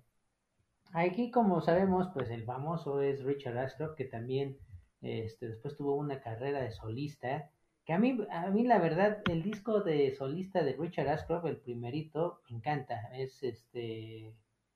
Eh, A Song for the Lovers, si ustedes se recuerdan de esa canción. Era una canción que a mí me fascina muchísimo. Pero, este, es, esto surgió de, de, cuando, por ejemplo, The Verb se separa en 1999 y esto fue por problemas principalmente entre Nick McKeevy, y, que es el guitarrista, como les mencioné, y Richard Ashcroft. Ya habían tenido problemas en sus anteriores etapas de, como banda. De hecho, este disco de Urban Hymns este, realmente ya no estaba presente este Nick Maccabi o sí, Nick Maccabi eh, y pues lo convencieron de que regresara a, a grabar este disco. De hecho, lo sustituyó un amigo de ellos, este, ahí de la, de la secundaria, que también tocaba la guitarra, pero ya después, durante las grabaciones, regresó este, Nick. Entonces, este, pues ya realizaron este trabajo y nada más y nada menos que bueno que regresó, porque si no, se hubiera dado acá también igual, este, acá se hubiera aventado al lodo, ahí a, este, pues a, a velar por su suerte, porque este disco, como, como el integrante de King, que también se salió así a un tiempo donde antes de que fueran famosos, Sí. Ah, pues así, aquí también, este, imagínense si se hubiera salido antes de hacer el Urban Hymns, pues este disco vendió cerca de 10 millones de copias a nivel mundial. Y en este disco pues incluye esta canción mítica llamada Bittersweet Symphony, la cual fue catalogada como la mejor canción, imagínense, de 1998 y la número uno en la lista de Billboard. Ocupa el número 382 de las mejores canciones de la historia. O sea, imagínense. Bueno, esto según la Rolling Stone, yo ya perdí la credibilidad en, en esta revista, pero según la Rolling Stones es la posición 382 de esta canción y pues realmente pues sí digo, es una canción preciosa y la, la letra fue compuesta por Richard Ashcroft, sin embargo, esto, todo lo que les estoy diciendo, no podía ser tan perfecto. Porque ahí viene el pero. El pero es de que, pues la banda fue demandada después de, de haber sacado esta, esta canción, fue demandada por nada más y nada menos que los Rolling Stones. Pero realmente los Rolling Stones no hicieron la demanda. Este, eh, ya más adelante les voy a decir quién, quién hizo esa demanda porque utilizó un sampleo del arreglo orquestal de, de, de Last Time, eh, de los Rolling Stones, que había hecho de Andrew Oldham Orchestra, pero esa, esa versión también estaba bajo los, pues ahora sí que los créditos de la canción, aunque era orquestal, pero también estaban bajo los créditos de, de Jagger y Richards. Entonces, pues también era propiedad de los Rolling Stones. Entonces, obligaron primero, este, primero demandaron este, a la banda de Bird y los obligaron a darle crédito a Jagger y a Richards sobre la canción. Entonces ahí se fueron 50 y 50, ¿no? Entonces todas las regalías que recibía esa canción de, de Bittersweet Symphony, pues Jagger y, y Richards también les llegaba así, así, imagínense, y despertar ser Mick Jagger o Cliff Richards y decir, ay, este, perdón, este Richards y decir, ah, chin, mi cuenta bancaria ya está, está más, más gorda, ah, chin, ¿qué sucedió? ¿Qué? ¿Creaste una canción? No, pues no hemos hecho nada, ah, pero pues ya de repente te enteras que Bittersweet Symphony, una canción que tú ni siquiera sabías que existía, te está dando dinero, entonces, pues los Stones estaban más que felices, ¿no? Entonces, eh, sin embargo, pues esta canción seguía, seguía, seguía en la cúspide y entonces nada más y nada menos que el que metió la, la, la demanda, pues es alguien llamado Alan Klein. Alan Klein. Ay, el viejo conocido de Alan Klein. Exactamente. Entonces, pues sabíamos Alan Klein, para los que no recuerden o no nos han escuchado en un capítulo de la parte 3 de los Beatles, donde hablamos del Abbey Road, etcétera. Que, que perdóname, nada más aprovechar e invitarlos a que, eh, que lo escuchen, amigos, si tienen oportunidad, esos tres episodios de la historia de los Beatles, los invitamos a que los escuchen. Perdón, amigo, adelante. No te preocupes, amigo. Y, y así, efectivamente, dentro de esos capítulos de los Beatles, ahí mencionamos que Alan Klein, pues fue el manager de los Beatles y que al final, pues terminó muy mal porque pues realmente este, empezaron a demandarlo y eso porque pues, se robaba el dinero. O sea, en ese capítulo les menciono que era un, un super rata. Entonces, pues ya tenía una historia ahí, era bien colmilludo. Entonces este Alan Klein pues dijo, ¿sabes qué? En 1998 dijo, ah, pues de aquí me, me subo directamente al tren y vuelvo a demandar a la banda de Burt. Ahorita estaban 50-50. Ah, pues ¿qué pasó? Pues ahora fue por todo y alegó que había ocupado más pistas de las que habían solicitado legalmente para grabarlas, porque habían, habían solicitado cinco pistas de esta, de esta versión de, de Last Time. Este, habían solicitado cinco pistas para poder hacer el sampleo en la base de, de la canción de, de Bittersweet Symphony. Eh, y después de ahí, eh, ahora lo que hizo Alan Klein fue, ah, no, este, ahora me voy, pero por todo. Y sí, efectivamente, pues imagínense ser, tener los, los abogados de, de los Stones. Pues no, o sea, simplemente, pues The Verb nunca le ganó. Entonces, así, así fue.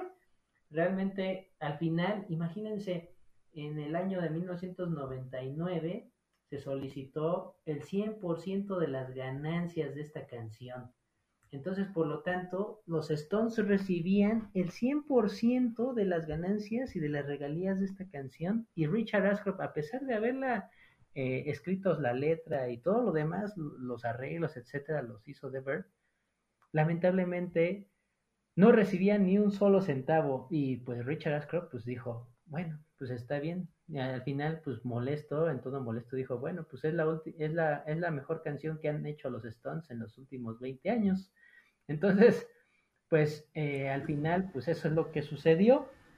Eh, pero esta historia no terminó mal. Terminó al final, pues yo creo que se enteraron los Stones, o sea, este Richards y Jagger, y pues ellos sí decidieron, en el, imagínense, tuvieron que pasar 20 años, 20 años para que dijeran, bueno, pues ya, este, pues humanitariamente lo que dijeron Richards y Jagger fue decidir, le, le cedieron nuevamente los derechos a, a Richard Ashcroft de manera voluntaria y así terminó justamente esta historia.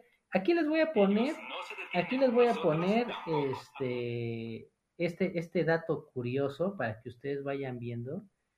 Esta es la versión instrumental de, de Last Time, pero les voy a adelantar en donde se ve ya totalmente esta parte. Miren, ahí, ahí les va un poco más atrás. Esta es la versión instrumental de los Stones. Esta es la base.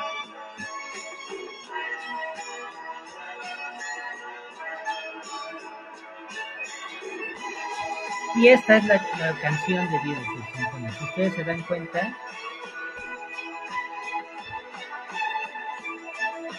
esta es la que ya conocemos.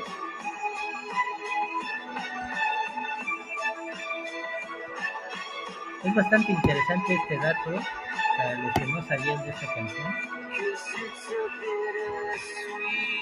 Y ya, el resto es historia. Esta canción es mítica. Realmente es una canción muy larga, de 6 minutos y tanto. Realmente no hay mucha variante en la canción, pero los arreglos que tiene son impresionantes de esta canción.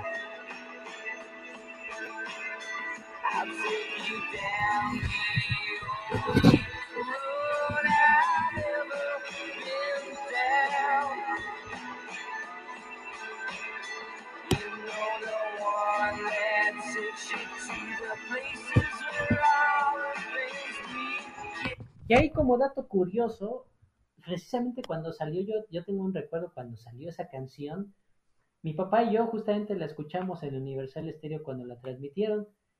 Y pues pensamos, mi papá luego, luego dijo, oye, ¿esa es la nueva canción de los Rolling Stones o qué onda? Porque pues pensó así, yo dije, pues posiblemente suena mucho a los Rolling Stones. Sí. Este, y pues no, efectivamente era una banda, pues no era nueva, pero sí era una banda que estaba sonando muy fuerte llamada The Verb. Entonces, el video también es muy bueno porque es Richard Ashcroft con, llevando una muy mala actitud en las calles de Londres y ahí golpeando y valiéndole más la vida y atravesándose las calles y casi lo atropellan y ahí este pues ahí sigue caminando es, está viendo un video muy icónico y pues realmente pues no eh, como les digo no eran los Rolling Stones pero tenía algo que sonaba a los Rolling Stones y pues es esta base justamente entonces al final pues eh, como les- no, les, no les haya pasado como el Monty Burns de Smithers mande matar a los Rolling Stones, pero ellos no son. Obedezcan. y con esta frase de los Simpson, pues concluyo esta gran canción que va a estar incluida en esta lista. Muy bien, amigo, pues sí, pues muchas gracias. Como pueden ver, amigos, pues ya tenemos una playlist muy, muy padre acerca de una- un primer acercamiento, por decirlo así, al Britpop. Vamos a incluir los temas de los cuales les hemos hablado el día de hoy y también pues vamos a incluir algunos que otros más de algunas bandas que quizá no pusimos o quizá de las mismas bandas, uno nunca sabe, quizá de las mismas bandas alguna otra canción que nos guste. Entonces, bueno, pues como siempre, y, y- y como siempre se los queremos expresar, muchas gracias a todos los que nos han escuchado y nos han seguido. Lo agradecemos y lo valoramos y, y esperamos que, que este episodio haya sido de su agrado. Eh, les agradecemos si nos están escuchando hasta el final. Nos quedó un episodio un tanto largo, pero pues no era para menos, el tema lo vale, es un tema relevante en la historia del rock. Entonces, pues muchas gracias amigos. Buenas noches. No sé si tú quieres agregar algo más, amigo, antes de despedirnos. Pues no, nada más agradeciéndoles a todos que nos hayan quedado, este, y los que pues no pueden hacerlo por partes, no importa. El chiste es que escuchen hasta el final todo este programa porque realmente vale la pena. Y este, pues agradeciéndoles a todos, agradeciéndote a ti también a ti, amigo, por otra vez compartir micrófonos conmigo. Y pues sería todo. Buenas noches a todos. Saludos a mi papá, a Braulio y a todos los que nos escuchan. Siempre seguido a mi prima Leslie, que también ahí nos, nos sigue. Y pues les mando un abrazo a todos. Muchas gracias, amigo, también a ti por, por, este programa. Igual es un placer compartir contigo estos micrófonos de nuestro podcast. Muchas gracias a todos ustedes, nuestros queridos radioescuchas. Y pues me despido nada más con, con aquí vamos a ponerles unos segundos más de, de un tema de Travis. Esto es para mi hermana Fabiola con todo cariño, por si alguna vez llega a escuchar esto, pues esto es para ti, Fabi, un recuerdo y con esto nos despedimos. Buenas noches. Buenas noches.